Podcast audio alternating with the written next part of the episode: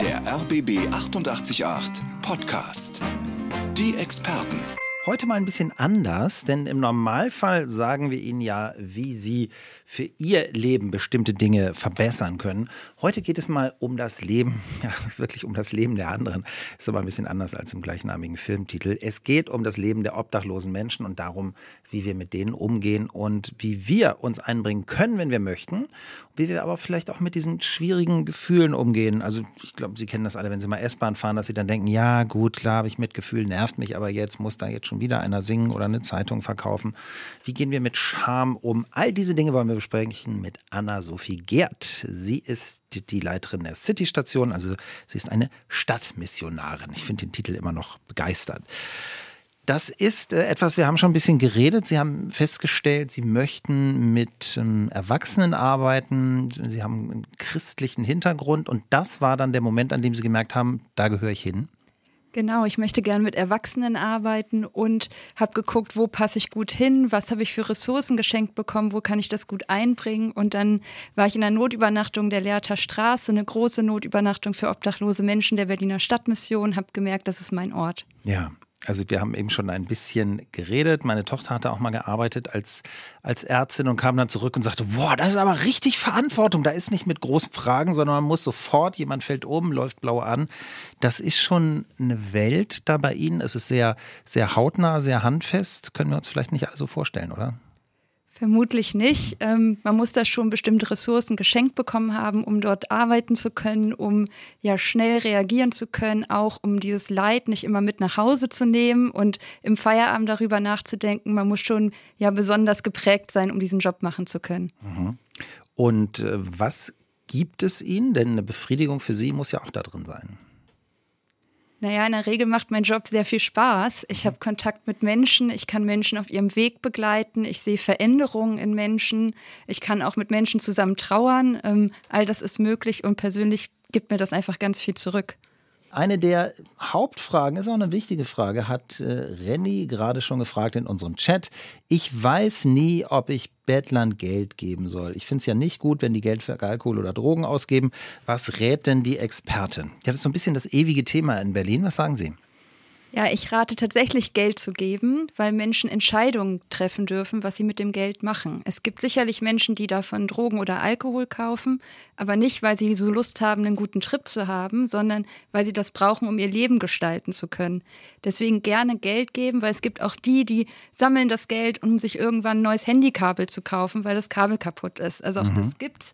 Und wir raten dann aber auch, noch ein Euro an eine Organisation zu geben, die sich langfristig um den Menschen kümmert, der eher Drogen oder Alkohol kauft von dem Geld, damit die langfristig Unterstützung bekommen und erfahren, wie sie runterkommen von der Straße, wie sie wegkommen vom Alkohol und von den Drogen. Klingt äh, handfest und vernünftig für mich.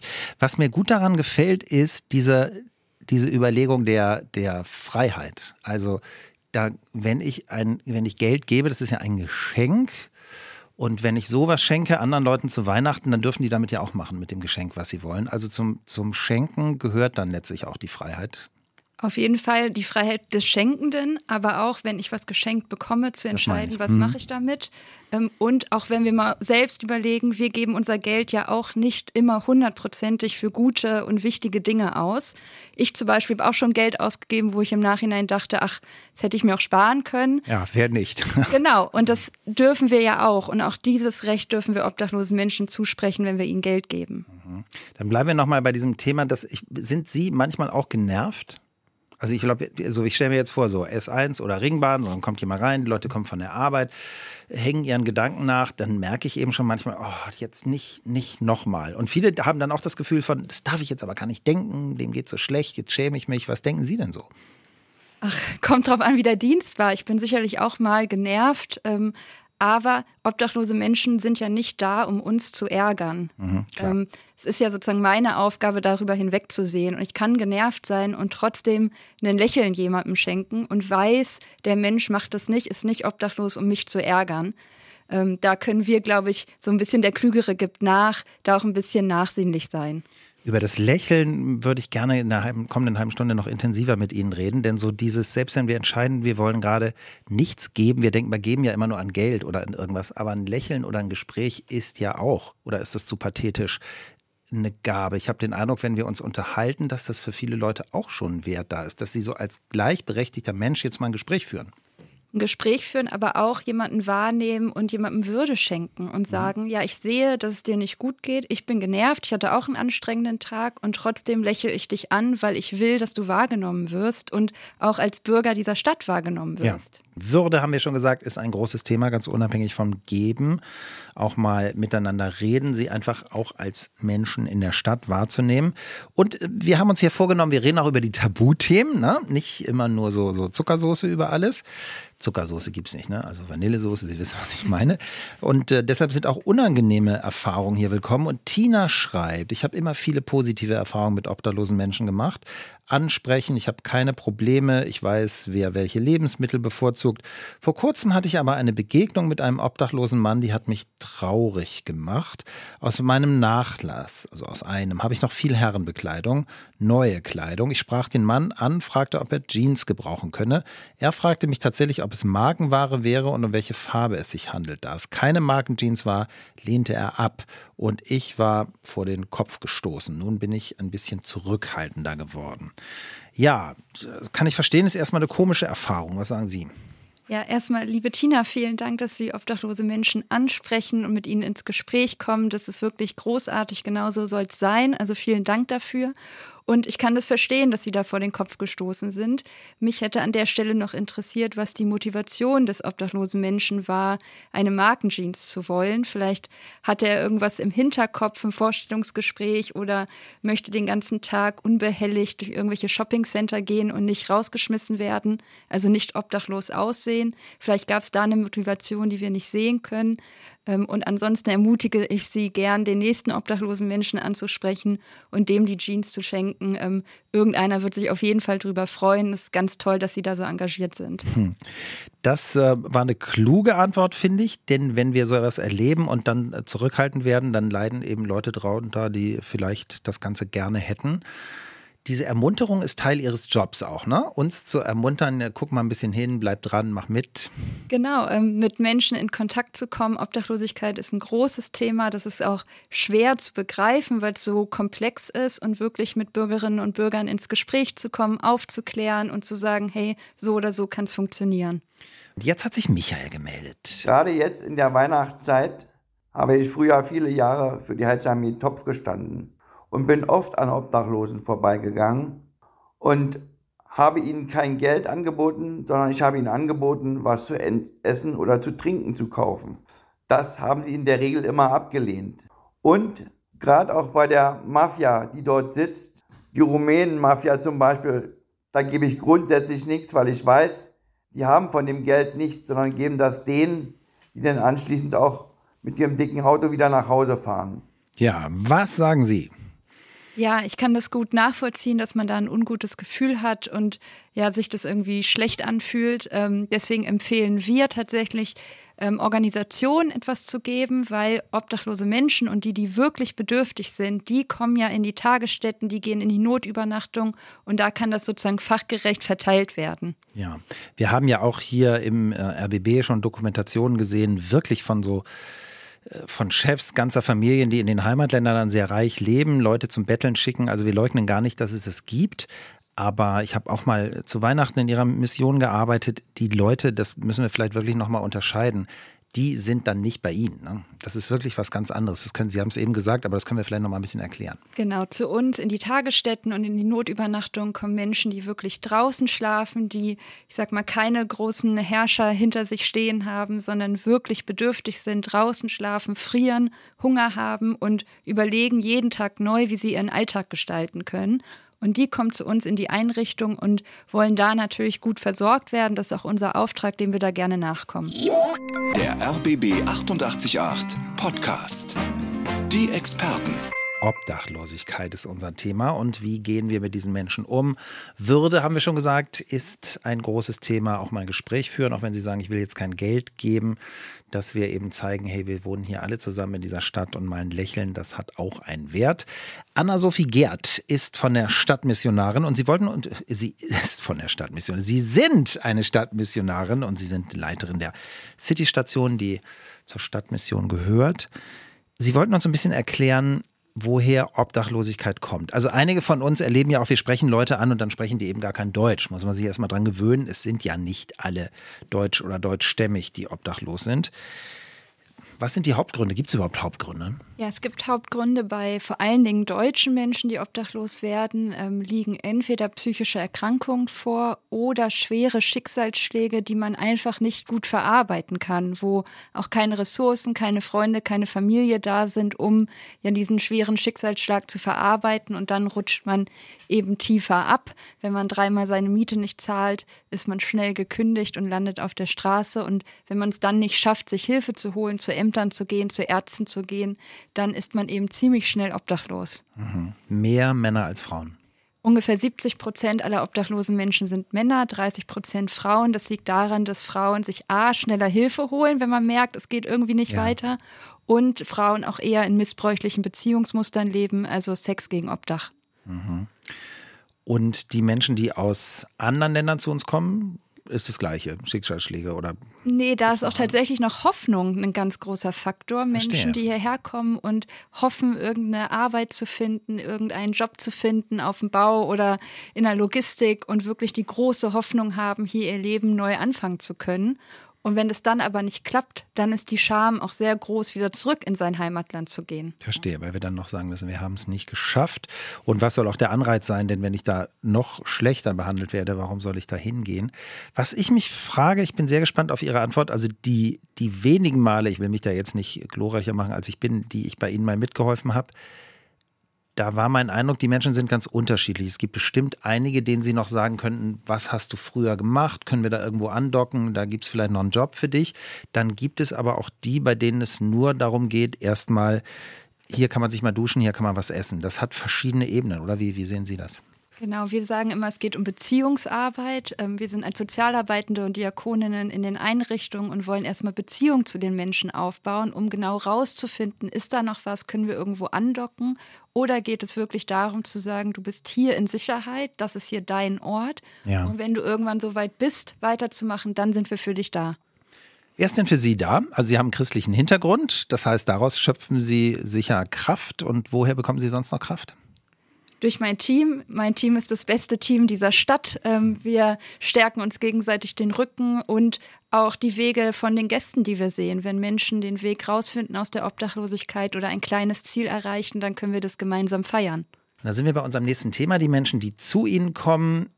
Ich kann da mal was trinken, ich kann da was essen, ich kann duschen, aber ich kann auch mit ihnen reden, ich kann auch mit ihnen beten. Wenn ich jetzt sage, nee, beten ist nicht so meins, dann kann ich mit ihnen trotzdem ein tiefgreifendes Gespräch führen. Sie kümmern sich um beides. Genau, wir haben Seelsorgeangebote für unsere Gäste. Wir feiern einmal in der Woche eine Andacht zusammen, aber wir haben auch ganz weltliche Angebote wie Literaturkreis. Wir hatten schon mal einen Poetry Slam bei uns. Wirklich zu sagen, es geht nicht nur um satt und sauber, sondern auch ums Herz. Mhm da kommen doch bestimmt auch viele Menschen, ich weiß nicht, vielleicht bin ich verlassen worden und deshalb obdachlos geworden oder ich war unglücklich im Job, irgendwas Schlimmes ist passiert. Bekommen Sie viel mit? Die Leute sind ja auch unterschiedlich. Manche erzählen, manche nicht so. Ja, wir sind im Team ganz divers aufgestellt, sodass die Gäste auch ein bisschen gucken können, wem möchte ich denn was erzählen? Ja. Welchem Sozialarbeiter oder welcher Sozialarbeiterin erzähle ich was? Mhm. Und was erleben Sie so? Also das ist ja für Sie auch ich bin sicher, Sie machen das toll, aber da kommen ja bestimmt auch mal Dinge, bei denen Sie so denken, oh, da muss ich jetzt erst mal überlegen, oder? Da muss man überlegen, da muss man sich Zeit für nehmen. Auch im Team darüber sprechen hilft ganz oft. Ich persönlich gehe ganz viel laufen, um das Leid auch so ein bisschen wegzujoggen. Mhm. Ähm, genau, da hat jeder von uns Strategien und am Ende sind wir professionelle Sozialarbeiterinnen, Sozialarbeiter und haben das auch gelernt. Erzählen Sie mal eine positive Geschichte. Ach, es gibt ganz viele positive Geschichten. Ich habe einen Klienten, der hat vor ein paar Jahren eine Gitarre geschenkt bekommen und hat uns gefragt, ob er ein Liederbuch von uns haben darf. Hat er bekommen und ein paar Wochen später hat er ein Lied bei uns aufgeführt. Das sind die kleinen Geschichten, hm. Die uns einfach gut tun. Siegfried hat angerufen und hat erstmal gelobt. Ich finde das toll, dass Sie dieses Thema der Obdachlosigkeit einfach mal darum kümmern und das mal so in die Öffentlichkeit bringen. Ja, und ehrlich gesagt waren wir gar nicht so einfach, äh, nicht so sicher, ob Sie das dann auch äh, gutieren und einfach finden, dieses Thema, kurz vorm ersten Advent. Aber der Chat ist voll und es interessiert Sie, das freut uns. Und jetzt, das freut, glaube ich, äh, Anna-Sophie, unsere Expertin heute. Siegfried will mitmachen. Ich fahre immer mit dem U-Bahn zur Arbeit, ich gebe dann auch immer was. Ich fand eben, dass dieses Thema so ein bisschen unterrepräsentiert ist. Also ich wohne ja in Charlottenburg, fahre immer über Bahnhof Zoo. Da sitzen manchmal Menschen, die sitzen nur auf der Bank, die tun gar nichts, die sitzen nur auf der Bank und dann kommen die Securities und haben eine Freude, die rauszuschmeißen. Und für mich selber ist das auch ein Weg, mich mit dieser Stadtmission in Verbindung zu setzen und da und da auch mitzumachen, weil ich da auch schon Jahre drüber denke, dass ich, wie kann ich mitmachen. Ihre Sendung ist sozusagen auch ein Anlass für mich, dann da mit dieser Mission da in Verbindung zu setzen. Sehr schön. Also Initialzündung. Und nun kommen Sie. Wenn Siegfried und andere jetzt mitmachen möchten bei Ihnen, müssen wir uns äh, für Jahre binden? Können wir ein bisschen mitmachen? Was erwarten Sie von uns? Ja, Siegfried, vielen Dank, dass du Lust hast, bei uns mitzumachen. Ähm, wir haben ja über 80 verschiedene Einrichtungen von der Stadtmission, wo man sich engagieren kann. Wir haben ein eigenes Referat, Referat Ehrenamt. Das findet man auf der Website der Berliner Stadtmission, um zu gucken, wo ist was bei mir in der Nähe. Und da gibt es auch ein paar Angaben, wie das Ehrenamt genau aussieht. Wir empfehlen so mindestens zweimal im Monat für so zwei bis drei Stunden in den Einrichtungen zu helfen. Dann können die Einrichtungen ein bisschen planen, wer kommt und wer bringt was mit. Und dann kann man gemeinsam schauen, wie sieht der Dienstplan aus und wie kann man mithelfen. Sehr schön. Und vielleicht für einige, die jetzt denken, oh, das ist dann ja auch immer Drama und so. Ich habe äh, von meiner Tochter gehört, ähm, die Teams, ihr lernt euch dann auch kennen, ihr feiert dann auch mal zusammen. Also es ist auch ein schöner Zusammenhalt. Es ist eben nicht, nicht nur düster und Drama. Nein, bei uns wird zusammen Kaffee getrunken, bevor der Dienst losgeht. Man lernt sich kennen, man lernt die anderen Ehrenamtlichen kennen. Man kann schauen, was habe ich für Stärken, wo habe ich drauf Lust? Bin ich eher in der Küche? Möchte ich lieber meine Ruhe haben und drei Stunden spülen? Oder möchte ich Suppe verteilen an obdachlose Menschen? Das entscheiden wir gemeinsam und das ist in allen Einrichtungen möglich. Geld wird immer gebraucht. Sachspenden fragen viele von Ihnen, was ist da gut und richtig? Darüber reden wir jetzt, denn Alex hat uns geschrieben. Wir haben in unserer Volkshochschule eine junge obdachlose Frau, die sich morgens manchmal da wäscht und ihre Zähne putzt, Toilette nutzt. Ich habe sie mal angesprochen, gefragt, was sie braucht. Als erstes kam Geld, dann Deo, dann große Tasche. So, und dann schreibt Alex, äh, hat der das mitgebracht? Mit der Tasche hat es irgendwie nicht geklappt, der Rest ja. Aus Ihrer Sicht, äh, was wird denn immer gebraucht?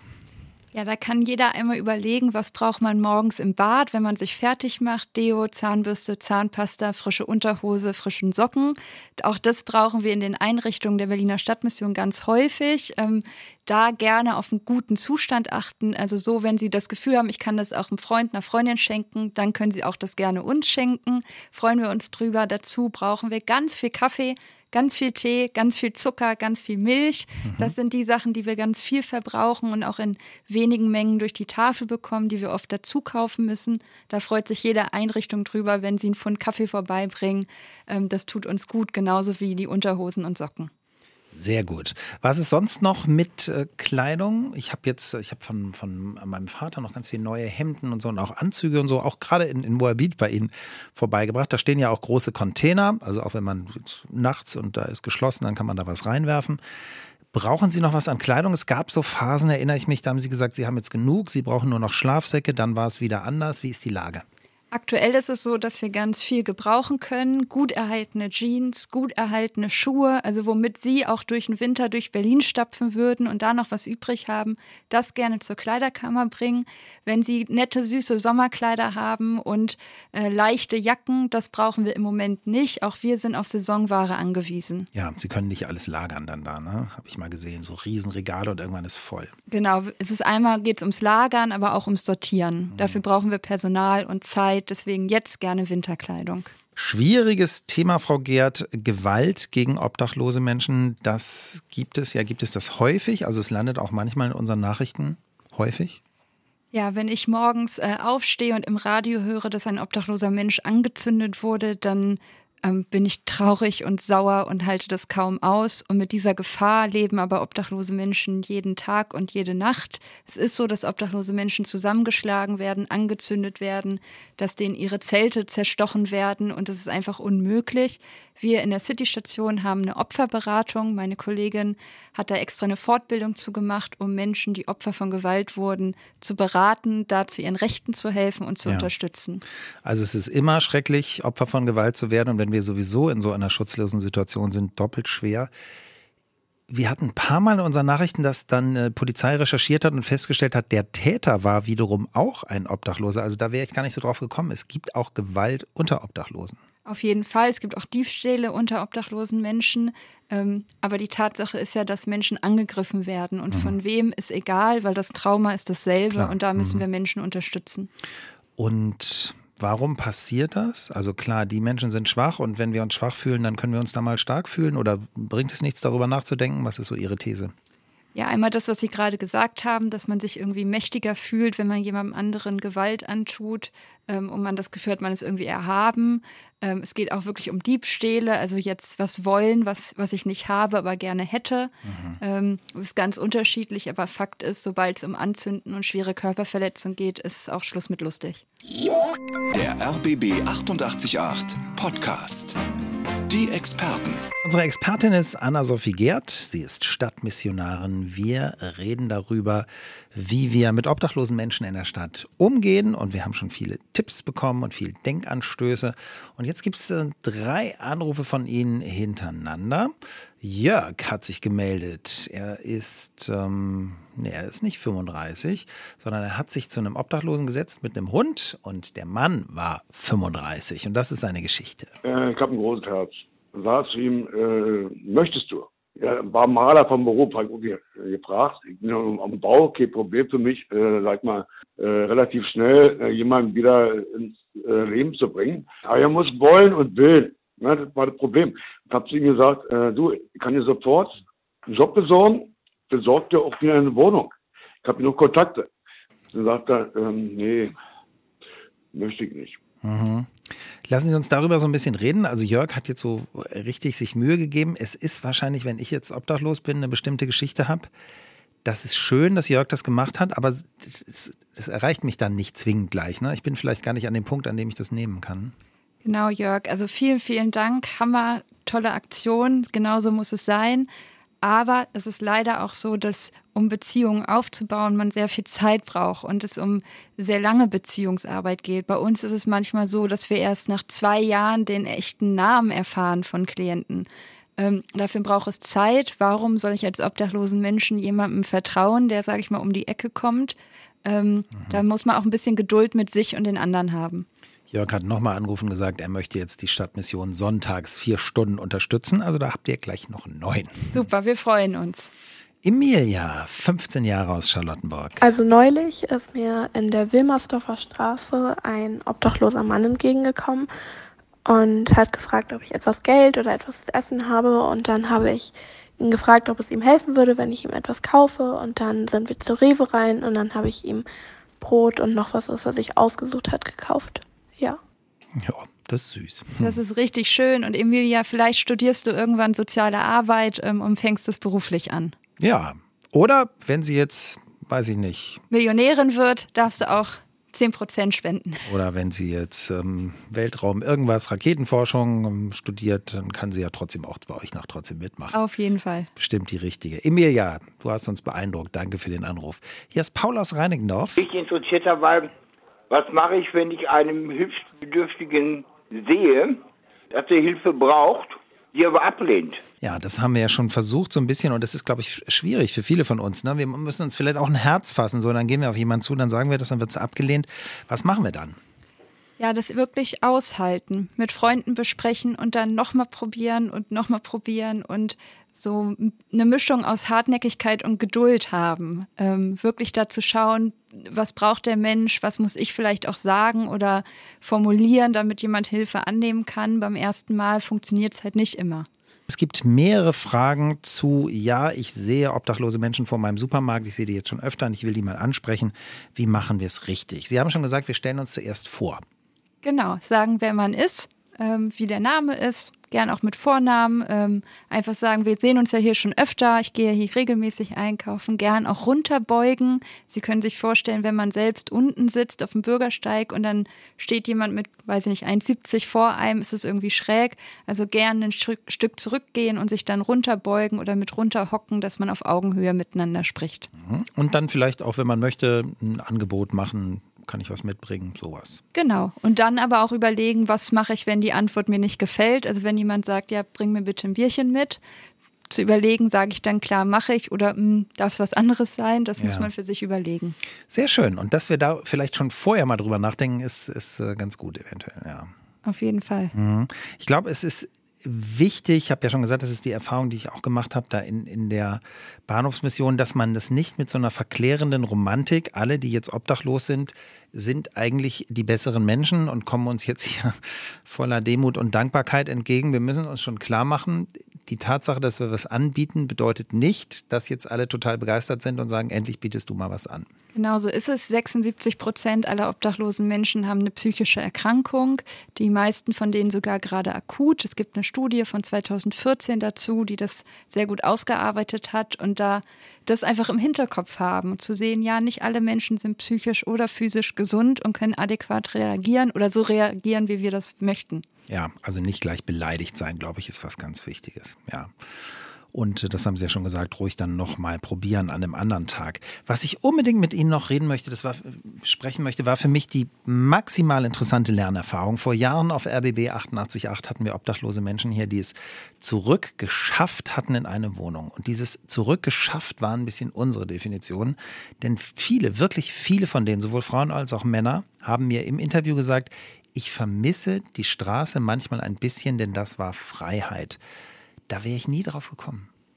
Ja, wir können das, glaube ich, ganz gut erklären, wenn wir nach Hause kommen und den Briefkasten öffnen. Viele von uns öffnen den und lesen die Briefe, die da drin sind. Aber wir alle kennen, glaube ich, auch das Gefühl, wenn man einen Brief bekommt, wo man ein bisschen Angst hat, den aufzumachen. Da wird ja die eigene Freiheit schon eingeschränkt. Und wenn man zurück in eine Wohnung kommt, dann hat man ganz, ganz viel Verantwortung. Müll rausbringen, Briefe öffnen, einkaufen gehen, putzen, all die Sachen, die wir machen.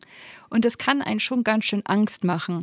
Und natürlich ist da die erste Antwort, ja, auf der Straße habe ich all diese Aufgaben nicht und bin da frei. Mhm. Aber die Freiheit endet meiner Meinung nach, wenn es minus 10 Grad, minus ja. 14 Grad sind. Wenn ich krank werde und nicht krankenversichert bin, dann ist die Freiheit auch ziemlich schnell zu Ende. Klar, sehe ich auch so. Aber ich fand es irgendwie, äh, es gibt natürlich das Risiko dann zu sagen, hey, die sind doch alle glücklich, weil sie alle frei sind. Das meine ich aber gar nicht. Aber ich hatte, es hatte für mich trotzdem irgendwas Würdevolles, dass Leute eben nicht gesagt haben, ja, in der Zeit war ich jetzt nur Opfer, sondern die haben gesagt, es war eine harte Zeit, aber ich war irgendwie frei. Und es hat hatte für mich auch irgendwie was Beeindruckendes.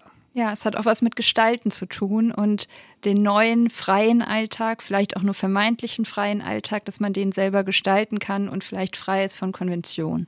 Gerade hat uns Gitter angerufen. Ich wohne in Zehlendorf und da sitzt auch immer ein Obdachloser vor einem Geschäft und er hat da so einen, so einen Hund dabei. Und das ist anscheinend so eine große Liebe. Und durch den Hund bin ich eigentlich erst direkt auf ihn aufmerksam geworden. Und bevor ich da irgendwie Geld in seine Schale gemacht wurde oder was, habe ich ihm erstmal mit ihm gesprochen und, und wir sind nett ins Gespräch gekommen und es war total nett. Und heute habe ich ihn wieder gesehen und dann haben wir uns einen frohen ersten Advent gewünscht und wir haben uns umarmt. Und das war so eine tolle Situation, so eine tolle Stimmung. Darüber habe ich mich sehr gefreut. Hm. Umarmung in Zehlendorf. Das ist auch eine sehr süße Geschichte. Da würden jetzt einige vielleicht sagen, ja, da traue ich mich das und so, aber Gitter traut sich. Ja, Gitter traut sich. Vielen Dank, Gitter, für die schöne Geschichte. Manchmal passt das eben. Manchmal ähm, ja, ist die Chemie zwischen einem so groß, dass man sich umarmt, dann ist das auch in Ordnung. Es gibt aber auch Menschen, die sagen, oh, das ist mir irgendwie viel zu nah und ich umarme mich schon mit meinen Liebsten sehr selten. Ähm, warum sollte ich das mit Fremden machen? Dann ist das genauso in Ordnung. Es geht um Miteinander. Es geht gar nicht um große Umarmungen, sondern wo traue ich mich hin? Wie weit möchte ich mich auch öffnen? Ähm, wie, wie weit muss ich mich öffnen, damit der andere sich öffnen kann und das miteinander ja auszutesten? Die Menschen, die mit Ihnen arbeiten, es gibt ja jetzt auch durchaus einige, die gesagt haben, wir wollen da mitmachen, ähm, wir finden es toll, wir wollen jetzt auch mal bei der Stadtmission arbeiten. Sind Sie ein bestimmter Menschenschlag oder sind da alle? Da sind alle. Äh, unsere ehrenamtlichen Helferinnen sind so, ich sag mal, die jüngsten so 16, 17, die ältesten Mitte 80, äh, weil es eben unterschiedliche Aufgaben gibt von morgens in der Küche drei Stunden Zwiebeln schälen und schneiden oder uns sonst in der Küche helfen, über wirklich nachmittags mit den Gästen ins Gespräch zu kommen. Da findet man für jeden was. Evelyn aus Lichtenberg hat gerade angerufen. Ich kann mich an ein äh, Transparent erinnern, das war in der ersten Flüchtlingswelle. Äh, bitte vergesst uns nicht oder so, saßen da Obdachlose mit so einem Transparent. Und äh, genau das ist für mich das Thema. Flüchtlinge haben ein schweres Schicksal, Obdachlose aber genauso, in den meisten Fällen jedenfalls. Flüchtlinge kriegen Unterkünfte, Obdachlose werden, nachdem sie gegessen haben oder abends um 22 Uhr, äh, wenn die Unterkünfte voll sind, auf die Straße geschickt. Und das ist mein Problem, was mir Bauchschmerzen bereitet. Warum werden die Menschen in zwei Klassen eingeteilt? Tja, also rein faktisch ist erstmal eine andere Rechtslage. Ne? Wir sind ja ein Rechtsstaat. Danach wird das dann behandelt. Wie ist es für Sie? Ja, Herr Hoppe, Sie haben das schon gut gesagt. Es geht um unterschiedliche Gesetzgebung und unterschiedliche Gesetze, die da greifen und Ansprüche, die da greifen. Am Ende ist es so, und das ist für uns alle ganz wichtig, dass wir Armut, Not, Leid, Obdachlosigkeit nicht gegeneinander ausspielen. Fakt ist, wir haben Menschengruppen, die Unterstützung brauchen und die stellen wir denen auch zur Verfügung. Es ist egal, welche Pass man hat, ob man äh, anerkannter Flüchtling ist oder nicht, sondern es geht darum, dass Menschen in Not geholfen wird. Mhm. Es, ich habe gestern nochmal nachgelesen, äh, Kosten für Flüchtlinge 4,5 Milliarden Euro im Moment im Jahr, also riesige Summen. Einige sagen ja, die anderen Länder stehlen sich aus der Verantwortung. Jetzt kommen so viele zu uns, wir schaffen es nicht mehr. 2015 war der Spruch, wir schaffen das. Ist das aus Ihrer Sicht sinnvoll, über sowas auch so nachzudenken? Oder sagen Sie jetzt, ich mache hier Tag für Tag, die Leute, die da sind, ähm, damit gehe ich eben um. Die politischen Rahmenrichtlinien müssen sich andere kümmern oder denken Sie das mit? Wie ist das für Sie? Beides. Also erstmal kümmern wir uns um die Menschen, die bei uns vor der Tür stehen, in die Einrichtungen kommen wollen. Ähm, da unterscheiden wir nicht oder da führen wir keine politischen Diskussionen. Ja. Aber es ist so, dass wir uns natürlich auch mit PolitikerInnen zusammentreffen. Wir dürfen ja nächstes Jahr wieder wählen, ganz spontan. Ähm, auch da sprechen wir vorher mit PolitikerInnen und sagen da unsere Forderungen und sagen, was gemacht werden muss, damit ja, es Berlin gut geht, damit es den Berlinern gut geht und die Menschen, die hierher kommen. Ich hoffe, es war für Sie auch ein bisschen schön, dass jetzt einige Leute gesagt haben, wow, die machen eine tolle Arbeit, da machen wir auch mit. Ja, vielen Dank. Sie waren ein toller Gast. Danke fürs Hiersein. Danke Ihnen. Das war der RBB 888 Podcast, die Experten.